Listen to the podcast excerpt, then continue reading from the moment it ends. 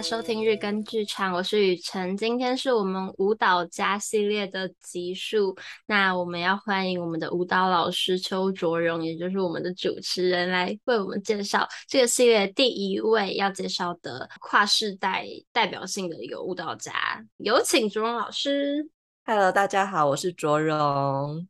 好，我们今天要来介绍的这个舞蹈家就是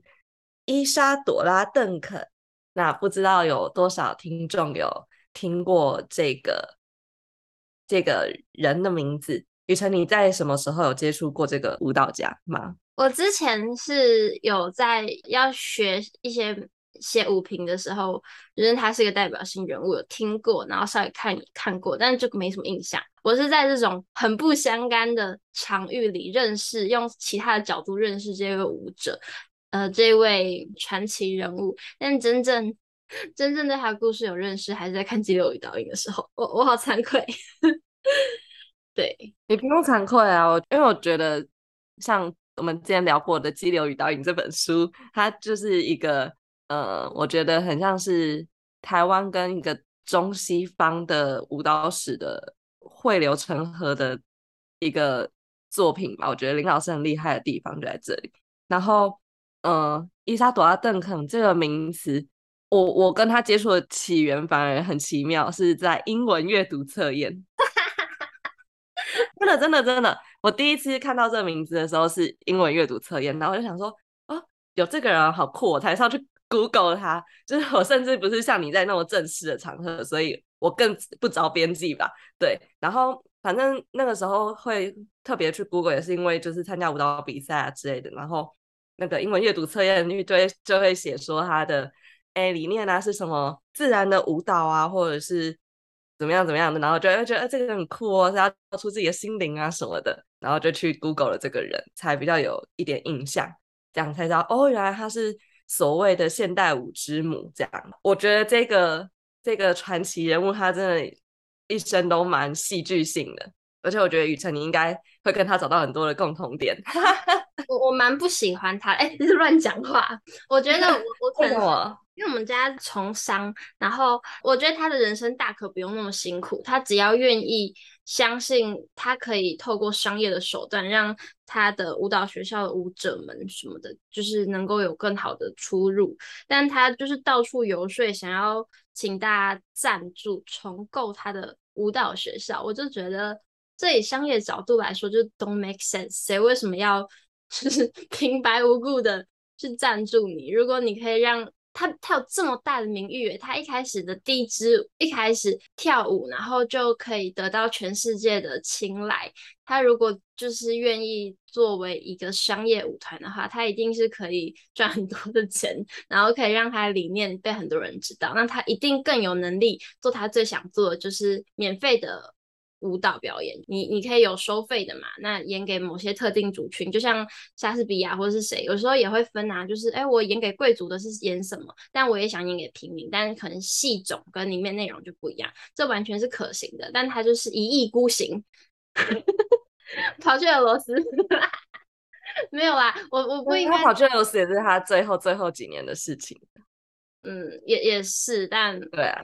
我觉得他太他的理念太崇高了。就是，但他有一个很崇高的理念是真的，这不是一个真正能够 work out 的方式。对，但我很喜欢他的，嗯，留下来一些画面嘛，因为从他是从希腊的雕塑里面去寻找灵感的嘛，然后那些东西就是很令人。能够又有所连接，所以就是觉得很很厉害，可以身为一个时代解放女性的一个代表人物，非常的需要勇气。但有时候拥有勇气也是不够的，还是要需要商业头脑，对不对？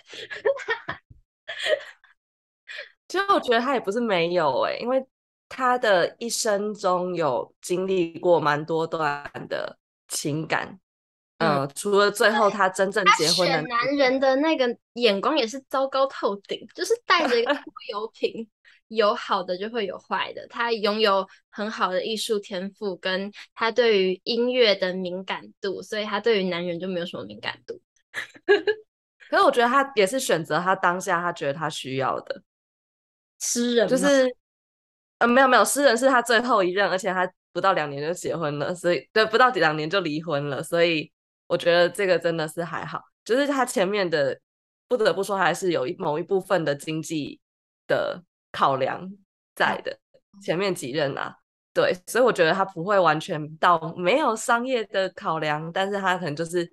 觉得都就是我觉得他就是没有那么的把自己的东西去变成一个商品化，是这样子没有错。但是他会考量我的生活的经费要从哪里来。好了，我不应该用我自己就是很一意孤行的 角度去这样谈论，还是卓荣老师可以稍微完整一点的介绍一下他的故事，让大家不要听得不飒飒，想说，哎，他不是一个仙女般的人物吗？怎么被我讲成这样？他其实是出生在美国的一个呃女孩，出生在美国的女孩，她是他们家的最小的。女儿这样子，然后他的爸妈在他出生没多久之后就离婚了。然后补充一下，他出生年份是一八，确定一下，一八七七年的样子，没记错的话，马上偷翻。对，一八七七年，一八七七年，他们家就是小孩都跟着妈妈生活，爸爸只有在后来比较少回来探望他们这样子。所以我觉得这就造就了他一个很大的感情观的起始点吧，就是。我们等下后面再讲好了。对，然后他的妈妈的职业是一个钢琴老师，就是他是不教钢琴来养大这些小朋友的。然后，所以我觉得他们家的小朋友在艺术方面的涵养，很大部分来都是来自他的妈妈。我觉得他们家小朋友小时候的童年真的是蛮奇妙的。他们就是过着一个很自由的童年，然后还可以不定时的，就是可能跑去。海边玩一下水啊，这样子。然后，呃，他的妈妈有发现他有舞蹈天赋，所以他把他送进去过舞蹈学校。但是他就是因为那个时候的主流还是以芭蕾舞为主嘛，然后他就觉得，呃，为什么跳舞是要长这个样子的？呃，为什么我跳舞就是要从啊 plie 啊 tendu 啊 jute 啊这些芭蕾舞的基本动作开始，然后把我的身体雕塑的跟所有其他的。同学都一样，然后我的动作也变得很僵化，这样，所以他就不太喜欢，所以他甚至是可以当面的质疑老师的那一种个性，就是天生就是一个很反骨的女生，对。然后后来他就觉得我不要学芭蕾舞，所以他六岁的时候就开始教自己的舞蹈，六岁哦，超级年轻的时候就开始教跳舞了，对。然后，嗯、后来他们家自己的四个小孩，应该加上他妈妈，就是组成了一个算是剧团，然后在各地去巡回演出他们自己的，我觉得有点像他们自己心目中的艺术。然后我其实有点始终也没有看清看出来他们的剧团到底到底有没有商业一个像刚才雨辰说过的商业模式，或者是比较明确的剧目有什么这样子。对，但我觉得。就是有这样子的一个童年，真的非常的酷，非常的酷。到后来长大之后，他就是发现美国人还是不太吃他这一套，就觉得，哎，你不要跳芭蕾舞的话，那你就是跳上台，就是跳那种比较娱乐性质的、比较娱乐观众的那种余兴节目的舞蹈。然后，但是他也觉得这样子太有点像，有点像是受屈辱的感觉。对，所以他后来就是到那个欧洲去寻求发展这样子，然后，嗯、呃，到欧洲去之后，一开始也没有到非常的马上声名大噪，但是渐渐的就有越来越多人注意到他。最后来到希腊这个地方的时候，看到那些希腊的古迹啊，帕德嫩神殿或者是宙斯神庙之类的。然后觉得非常的呃，怎么讲？找不到词汇了，糟糕！就就是觉得，但是他灵感的来源就是人应该要与自然为伍这样子，对，所以他就非常的向往那边的生活。他又是一个我觉得很酷的事迹，就是他竟然想要在那里盖一座神庙，真的，真的，真的，这是他的自传里面提到的哦。他原本想要在那里盖一座神庙，所以他跟那边的牧羊人买了一些什么地啊之类的，然后就，那个时候他已经有一点点小小的名声了，所以他是有一笔资金的。但是他先那个时候就就是他真的很很那个艺术家的性格，就是他有一笔资金了之后，就把所有的资金投注在他想要做的事情上面。但是他们盖盖盖盖之后，盖那个神庙盖盖，发现那个神庙附近是没有水源的。对，他们甚至还凿井哦，但是凿了很深，好像都还是没有找到水源这样子。然后他们本来是不想放弃的，就是可能有一个家人留守在那那附近，然后他们其他人就继续去其他地方演出啊、赚钱啊这样子。但结果最后就是没办法，那个地方就是真的挖不到水，所以就就才告终，这个计划才告终。但他原本想要盖一座神庙，所以你在他自传里面就会看到很多我们在读希腊戏剧史的时候看过的的。的人的神的剧的那些名字全部都出现，什么伊底帕斯王、安蒂冈尼啊，全部都会出现在那边。就是他是真的非常向往希腊的世界，但就是不止在他叙述希腊之行的篇章里面，他后期在其他的嗯、地方有类似的感受，或者是灵感的来源，也都是很多都都是来自于这些古希腊的译文创作。我们先讲他的舞蹈的特色好了。他的舞蹈特色为什么会那么的没办法被接受？因为他是算是欧美地区第一个他披头散发的，然后穿着很薄很薄的像希腊风的服饰，就是可能比较轻、比较薄的纱，然后可能腿是没有被盖住的。你可能转圈的时候，两只腿就是被看光光的那种，呃，衣服，然后赤脚。像芭蕾舞的印象中就很明显嘛，就是舞者都会穿着芭蕾舞鞋才上台演出，然后头发就会是竖起一个包包头，绑得很紧这样子，然后可能衣服就是有制制式的规定，很很穿 tutu 啊，如果是可能比较嗯、浪漫芭蕾的话，可能就是比较长的那个纱裙这样子，但是他的就是很不一样，就是要想要他想要回归到一个希腊式的风格，所以他的。呃，表演的衣服也是很希腊的风格的，就像我们有时候在看一些希腊的雕像的时候会看到的那一种风格的舞衣，对。然后，所以当时他站上台跳舞的时候，大家就会觉得说，你这是什么？这样太暴露了吧？这样怎么行呢？这样子，所以就比较没办法被接受。然后他搭配的音乐呢，也不像是芭蕾舞比较是一个完整编排的篇章，他可能就是。哎，今天听到觉得贝多芬的音乐很棒，他就使用贝多芬的音乐；莫扎特的音乐很棒，他就用贝多莫扎特的音乐，或者是这个音乐特别符合他现在想要说的某个故事的时候，他可能就使用这个音乐。但是他的音乐主要都是使用古典音乐为主。我喝一下水，好辛苦哦。那我在你喝水的时候讲些废话好。嗯，刚才讲到舞鞋，就是其实。一一开始的芭蕾舞鞋不是大家印象中的软鞋，而是有跟的鞋子，是可以发出声音的。然后后来那些跟才慢慢的，哎，因为哎有有一个舞者，因为他很喜欢跳高，然后就发现，哎，这跟让我跳不高，然后就让芭蕾舞鞋没有跟，然后慢慢的才发展出现在最常见的这舞鞋。好，我科普完了，你可以继续了。好啊，那我们来讲回。我刚才有不小心提到的，就是感情观的部分，就是呃，因为他妈妈跟他爸爸的之间的感情，所以那个伊莎朵拉她其实 她其实是不太相信婚姻的，所以他在面对感情的时候，他有一个很坚定的的在前期啦，他有一个很坚定的理念，就是我不管多喜欢你，我就是不跟你结婚，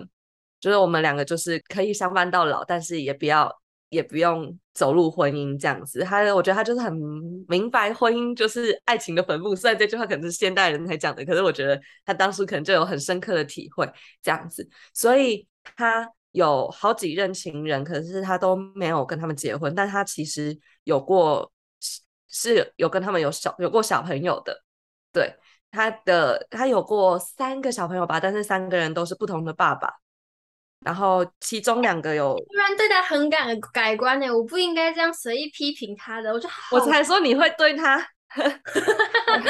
要讲就后悔你说的话了。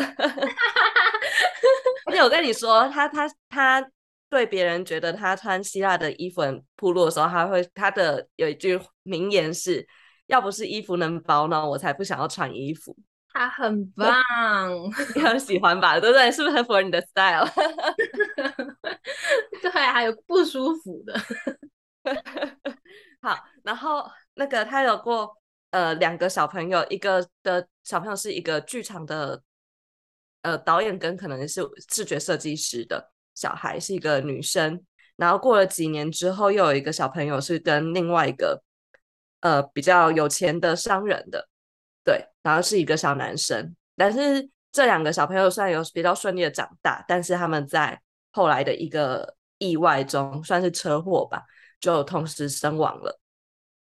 就是没有成功的长到成人的阶段这样子。然后后来有一个小朋友是生生出来没多久之后就离世了，这样子，我就觉得。因为他在他的自传里面对母爱也有很深刻的体会，呃，应该说是包括生产跟母爱这件事情，他都有很深刻的体会。是不是有一支舞就在讲母爱这件事情？哎，好像有，因为他就是他的，我觉得他的生活经验就很大多会影响到他的舞蹈。像他前期可能是比较向往自然、比较开快乐的，但是他后期经历过比较多死亡啊之类的事情之后，他就会。